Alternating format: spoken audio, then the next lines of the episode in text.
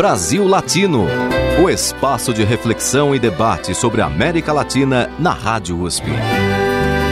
Apresentação Marco Piva. Olá, amigos e amigas do Brasil Latino, o programa que aproxima o Brasil da América Latina e a América Latina do Brasil. Sempre uma entrevista com temas de interesse do nosso país e do nosso continente. Na edição de hoje, eu converso com Célio Turino. Ele é historiador e escritor, doutor em Humanidades pela Universidade de São Paulo. Trabalhou no Ministério da Cultura entre 2004 e 2010, quando criou os já conhecidos Pontos de Cultura. Trabalhou também no programa Cultura Viva e, desde então, tem se dedicado à pesquisa, ao estudo da cultura, não só no Brasil, mas na América Latina. Inclusive, é autor do livro Por Todos os Caminhos Pontos de Cultura na América Latina. Bem-vindo ao Brasil Latino, Célio Turino.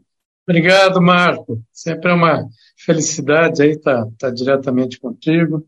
E é um importante programa, acho que um dos únicos assim que tratam da questão da, da América Latina de uma forma bastante ampla. Então, queria parabenizá-lo. Muito bem, Célio. Eu quero começar é, nossa conversa de hoje pedindo que você fale um pouco do que foi a experiência da criação dos pontos de cultura no Brasil. Bom, é, em 2004, logo que o presidente Lula assumiu o governo, ele queria desenvolver uma ação de descentralização da cultura pelo país. Mas a primeira opção que houve, ela não deu muito certo, porque ela estava muito voltada na estrutura, em construir uns pequenos centros culturais pré-moldados nas periferias de pequenos municípios.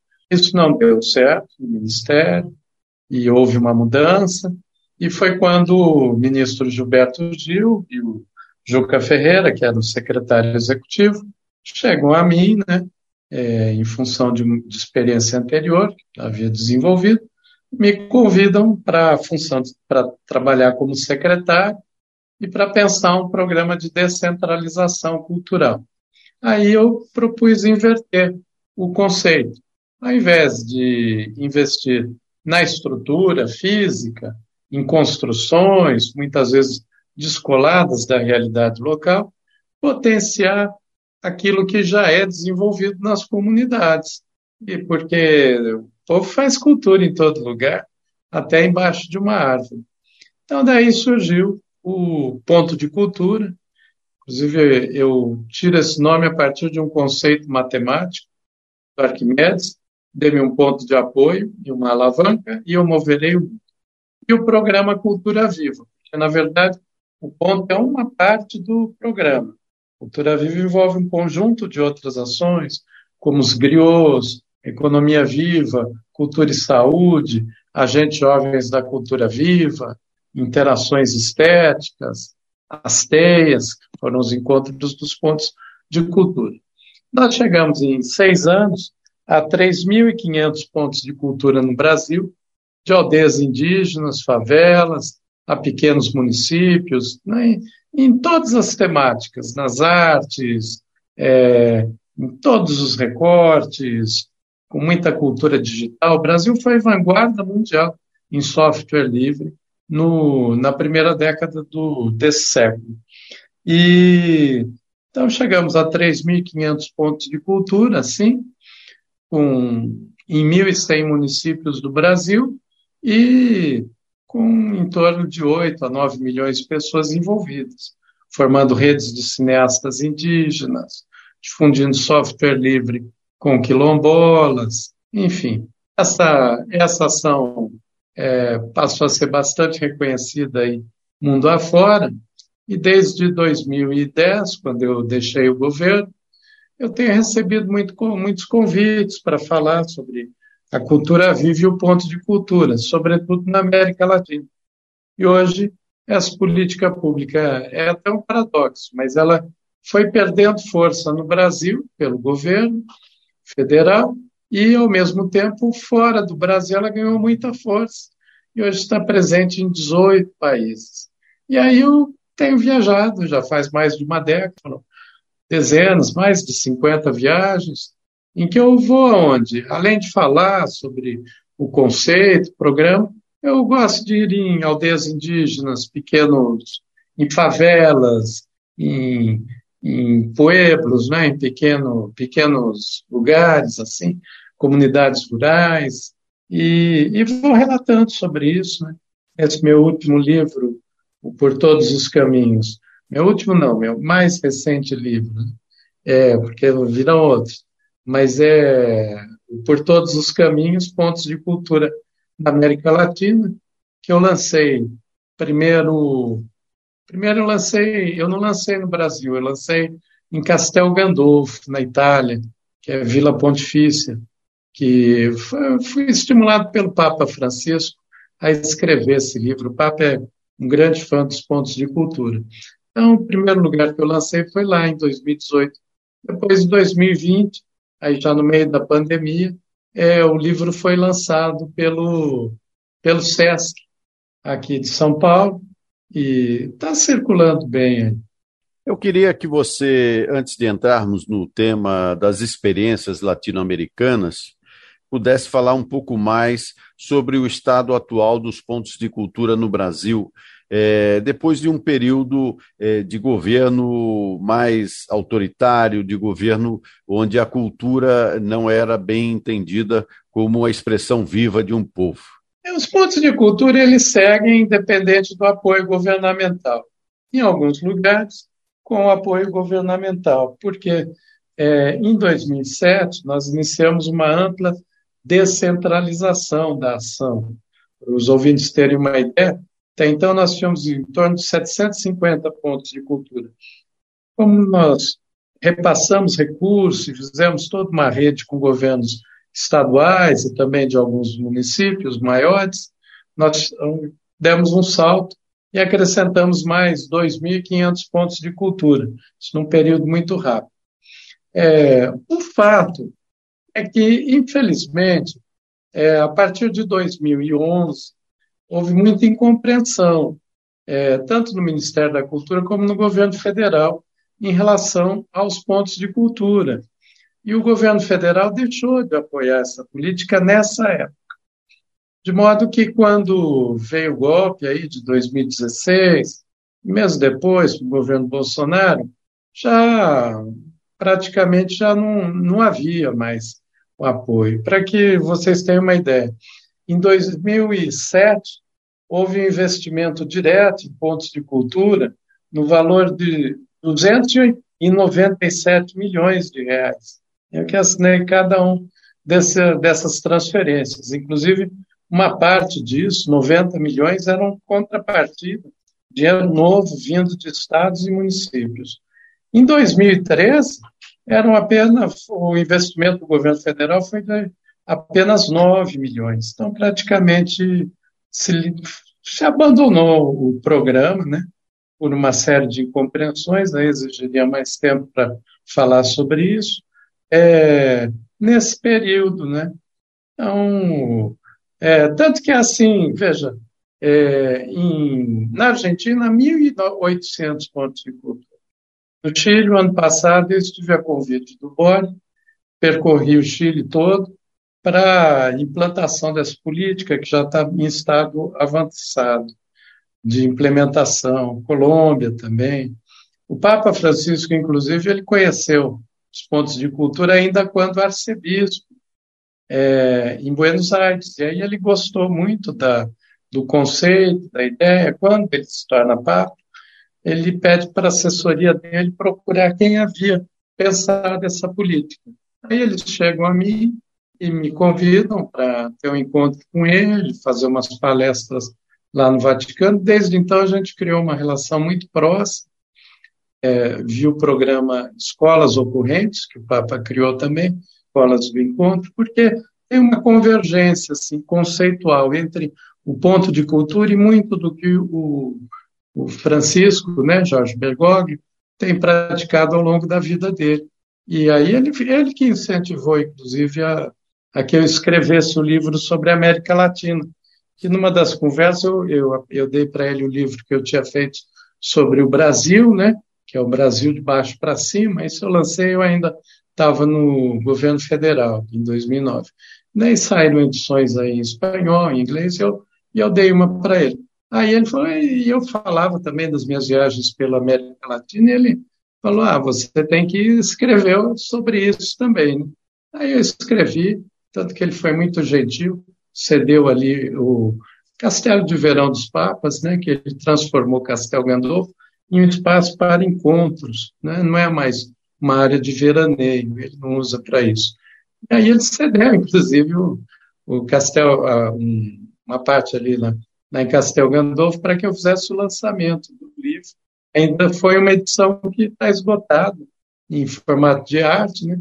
mas depois o, o SESC, aqui de São Paulo, pela editora do SESC, é, viu o livro, fez uma edição muito bonita também, foi lançada aí, só que calhou de ser na pandemia. Na verdade, foi em janeiro de 2021 que, que eu lancei a edição em português. Tem também, eu, eu passei para você a edição em espanhol, né, que eu até liberei é, para circulação gratuita, que inclusive eu incorporo outros capítulos que não há, não há na edição em português, né? sobre Chile, Paraguai também. Foi... Nada como, hein, Célio, nada como ter um, um, um, apoio papal para se escrever um livro. Já vem um livro abençoado, não é? É verdade, quer dizer, foi só um estímulo, né? Tudo mais tem que ralar. Então tive que estar ali nos ranchos em Chatel, Tenango, no, em El Salvador, subir, ir para San Antônio de los Cobres, em Lapuna, para entender o porquê que naquele município há muito suicídio de jovens. E aí eu vou contando isso, né? Isso na Argentina. Eu gosto de ir para esses rincões, essas favelas é, grandes, buscar localizar essa potência comunitária nos lugares que as pessoas só enxergam carência, né? As pessoas de fora só veem carência. Eu gosto de, de ver potência, e é o que se vê no. E esse é o princípio do ponto de cultura, né? Ver a potência e não a carência. Porque qualquer mudança no mundo, ela só ocorre, seja no indivíduo, numa comunidade, ou num país, ou no planeta, ela só é consistente, sustentável, se ela acontecer é, de dentro para fora. E, e, é isso que a gente vai fazendo com os pontos de cultura. Mesmo na, na, na Indonésia também, é, eles me chamaram, ajudei ali a implantar também várias ações do, do, da cultura viva, sobretudo com cultura digital. Na comunidade europeia também, é, recentemente a responsável da comunidade europeia é, para cultura digital, né, para redes, diz que toda a ação deles agora está inspirada na experiência brasileira de cultura digital através dos pontos de cultura desenvolvidos na primeira década de, do, desse século. Infelizmente, houve essa incompreensão no governo que deveria ter sido de continuidade a partir de 2011, e isso tudo foi descontinuado. Eu, eu entendo, inclusive, que muito da derrota moral e no campo de valores, para além da derrota política que houve a partir de 2013 e que desencadeou todos esses horrores que a gente viu, né, presenciou no Brasil, foi muito por incompreensão é, em relação ao que o Brasil havia é, sido inovador e que sofreu a descontinuidade. Na edição de hoje, converso com Célio Turino, historiador e escritor, doutor em Humanidades pela Universidade de São Paulo. Ele é autor de vários livros, entre eles Por Todos os Caminhos, Pontos de Cultura na América Latina, que recolhe a experiência que teve a partir do governo federal, no período de 2004 a 2010, e depois na implantação da política de pontos de cultura em todo o continente latino-americano. Célio, eu agora gostaria de aproveitar um pouco a sua participação no Brasil Latino para falar sobre a conjuntura latino-americana, como que você está vendo esse momento do nosso continente considerando que nas últimas eleições em alguns países as forças democráticas, populares, mais progressistas, digamos assim, eh, conseguiram conquistar a vitória nas eleições? Eu tenho acompanhado de uma forma muito próxima, né? Porque eu gosto de observar desde abaixo esse processo de mudança. Então, desde as derrotas, os refluxos aí que houve da primeira onda é, progressista na América Latina, né? E tanto na Argentina como em outros países, como também acompanhei o, os ascensos, né? É, no México, inclusive ali com o AMLO, né? Com o Lopes Obrador e também no Chile, né? Eu acompanho bem, as pessoas conversam, eu converso muito com, até hoje com, tenho muitos amigos, né? Então, o pessoal da CONAI também, lá do, do Equador, né? Os indígenas. É, agora a gente está com uma segunda onda, né? Há, há que observar, porque, por exemplo, no Chile, eu acompanhei o período da, da Constituinte e depois a derrota do plebiscito, eu estava lá, e recentemente eu, eu cheguei no Chile exatamente no dia da votação da nova Constituinte, e que é uma mudança d'água para o vinho, porque foi um partido nazista que, que levou, né, liderado pelo Castro, lá no, no Chile, né. Então, aqui refletir sobre isso, porque desse passo, um passo adiante para dois atrás, que tem é, tomado conta de, desse nosso continente. Eu diria que é muito resultado de estarmos presos ainda a, a um modelo colonial, mesmo no pensamento progressista, de esquerda, né? muito extrativista ainda, né? e chamado neodesenvolvimentismo, né? mesmo a ideia, conceito de desenvolvimento, ao meu ver, ele é um tanto quanto atrasado. Isso faz com que a gente dê, dê um, dê um passo e recue dois. Né? É, no entanto, na América Latina, há, há soluções muito esperançosas para o mundo, como, por exemplo, o conceito do, do bem viver, né? que vem de Sumac Calçai, em Quítio, que também aqui com os Guarani, o Tecô, Porã, né? o modo bom de viver na casa, né? vários povos uh, originários aqui nesse continente, eles têm uma outra ideia, né? que é de envolvimento, não de desenvolvimento, não é dessa exploração é, total aí dos recursos do planeta, para cada ação no planeta se pede permissão, né? Também o conceito de política, né? A gente ainda reproduz muito um conceito verticalista de política, quando há alternativas outras. Eu, eu acompanhei no, na Bolívia uma assembleia dos povos do Parque Tipnis. Tipnis é o parque na Bolívia, na Amazônia boliviana, seria equivalente ao Parque Nacional do Xingu. E note, era o Evo Morales, presidente indígena, queria fazer uma estrada ali e até com o financiamento do BNDES, acho que seria, era o OAS que iria fazer a obra, e os indígenas se colocaram contra. Imaginem se houvesse uma, uma estrada no Parque Nacional do Xingu, né? E é algo assim, né? A Assembleia durou 60 dias. E eu pude observar, não todos os 60, mas eu, eu ficava ali só observando né, os processos decisórios. Né? Não houve uma votação, é tudo para chegar em processos de consenso. Né? Então, há outras formas de, de arranjos comunitários. Né? No sul do México também, eu acompanho bem ali o Chiapas, né? e vejo outras formas de, de construção de política que são ensinamentos, não só para nós, como para o mundo. Então, essa é a conjuntura atual em que nós vivemos.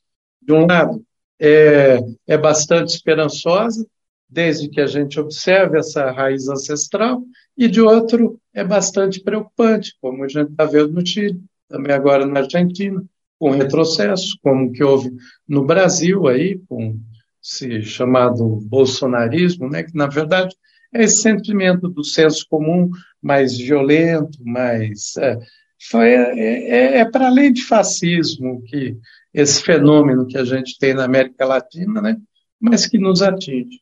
É, na, na Colômbia, eu, eu vejo com muita esperança ali o, o Petro, né? Eu até tive. Ele implantou os pontos de cultura e a cultura viva quando prefeito em Bogotá, eu tive com ele, quando era prefeito, né?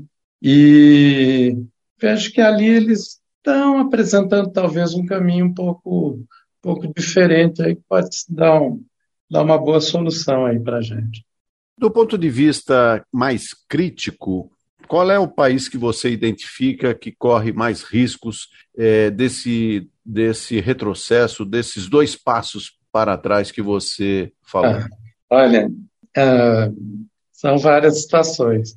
É, na Bolívia, eu inclusive escrevi sobre, e, é, inclusive, como eles conseguiram resistir ao golpe e dar uma solução mais rápida que no Brasil. Né? E parece que estão aí num, num bom caminho também. Tem muitos amigos lá, né? Mas foi muito por essa identificação com a, com a Uipala, né? Que é a bandeira andina, né? Inclusive, a, a resistência começou quando se quebrou isso. É, quando quando se fica com uma visão muito ainda subordinada ao modelo eurocêntrico, a esquerda, o campo progressista, ele tem, tem tido muito insucesso. Acho que o Brasil mesmo ainda não está consolidado é, um, uma retomada. Ainda bem que já tem o Lula, né, que ele conseguiu, que consegue estabelecer um, um diálogo com o senso comum do povo. Né? Não tivéssemos o Lula aqui, a gente teria continuado e aprofundado a, a autocracia aí com a extrema-direita, né? Talvez no, no, na Argentina eles consigam também é, dar, dar, conta, né? Por enquanto, o primeiro colocado é um roqueiro de extrema-direita, é, mas acho que eles vão, vão conseguir, até a eleição, vão conseguir dar uma solução melhor ali, pelas características da Argentina. Né? No Chile, ah, para que o público tenha uma ideia, o Cast, ele nem é pinochetista, o partido pinochetista lá ficou em terceiro lugar, um pouquinho abaixo da, do campo da esquerda. E o Cast é, é a direita dos pinochetistas, é, é nazista. E, e assumidamente chegou a ter mais de 30, tem mais de 30% da Assembleia Constituinte agora, né? Juntando com os pinochetistas, dá, dá 56% da Constituinte. É, é uma lástima, porque houve uma série de erros na Constituinte passada. É, se ficou, se gastou muito tempo com questões assim que não, não dialogavam com o senso comum do povo, e aí também se apostou de uma forma a fazer um plebiscito do, da nova Constituinte, que era tudo ou nada. Aí ficaram com nada, infelizmente. Quando se pudessem ter uma opção de por capítulos, teria havido mais avanços na Constituição é, chilena. Enfim, estou dizendo isso mais como uma pessoa que hoje é, observa, né, tenta escrever sobre isso e para que a gente tente aprender tempo, né, é, para evitar problemas. No Equador, eu tenho a vitalidade do movimento andino, indígena, é, é muito grande talvez eles consigam reencontrar um caminho, né? É bem interessante, mas ainda não, não conseguiram também. Tanto que é um governo neoliberal, e note que o anterior, que era o do Lenin Moreno, veja o nome dele, né? Significa que o pai dele era um admirador do Lenin. Lenin Moreno foi o vice do Rafael Correia, e houve todo de, de, de atraso ali, né? Mas tem também, tem muita dor, por exemplo, é, eu até tenho ajudado aí, é o Alberto Acosta, eu que fiz o, o Alberto Acosta foi o presidente da, da Constituinte do Equador, né, da Constituição de Monte Cristo, muito avançado. Ele que conceituou a ideia da Revolução Cidadã, mas aí foi o Rafael Correa que saiu presidente. Né? E ele rompeu é, com o governo, que o governo, é, apesar de, de alguns avanços inegáveis, as escolas maravilhosas, assim, toda escola pública no Equador é uma lindeza. Asfalto na Amazônia é impecável, um tapete. Era, né? Agora piorou. Mas, enfim. Mas, por outro lado, foi muito retrógrado com população indígena. Houve estado de sítio na Amazônia é, equatoriana contra os indígenas Shuar, que eram contra a exploração de petróleo no Parque Assuni, também com, a, com as feministas, com a juventude, houve muita uma visão muito muito conservadora é, nesse âmbito, né? apesar de na política é, de em alguns campos eles terem terem tido bons resultados, mas aí é que dá esse um passo adiante e dois atrás. Lembrar do Lênin, né? Mas era o Lênin era o contrário, né? Era um passo era um... atrás para dois adiante. Agora a gente Aliás, o contrário. No Equador é, existe um movimento Alfaro Vive Carajo, que é o nome interessante, né? Porque é a afirmação de uma postura política que se associa ao nome do, do próprio partido. É como se aqui no Brasil a gente tivesse, por exemplo, é, pessoal, cararro, é uma coisa de afirmação, né? Um negócio bem, bem é. forte. Mas, enfim. É, Célio, essa é... cultura urbana, sabe? É, ela também tem, assim, tem uma dimensão que tem que ser observada, né? Que eu acho que, normalmente, essa, esses movimentos de esquerda mais tradicional, infelizmente, não, não conseguiram estabelecer o, o diálogo devido, não conseguiram compreender, sabe? É verdade. É, eu vejo, eu lembro aqui, só um parênteses, desculpe, mas é o Rafael Corrêa, por exemplo, né? Eu tive lá no governo dele, conheço bastante gente lá. Não, não, é, não vou, não condeno no conjunto, tanto que eu digo que as melhores escolas que eu vi na América Latina, e eu visitei bem de ponta a ponta, do México à terra Mapuche, a Argentina, Terra do Fogo, tudo, é, são, são do Chile, são do Equador. Mas, por outro lado, por exemplo, em relação ao movimento das feministas, aí ele foi um dia na televisão, ainda presente, disse: ah, as mulheres querem o aborto porque elas querem fazer sexo freneticamente. Algo que estaria na boca de um Bolsonaro aqui. Então, é, tem que ter também é, esse tipo de percepção para a gente compreender o porquê dos erros que é processo.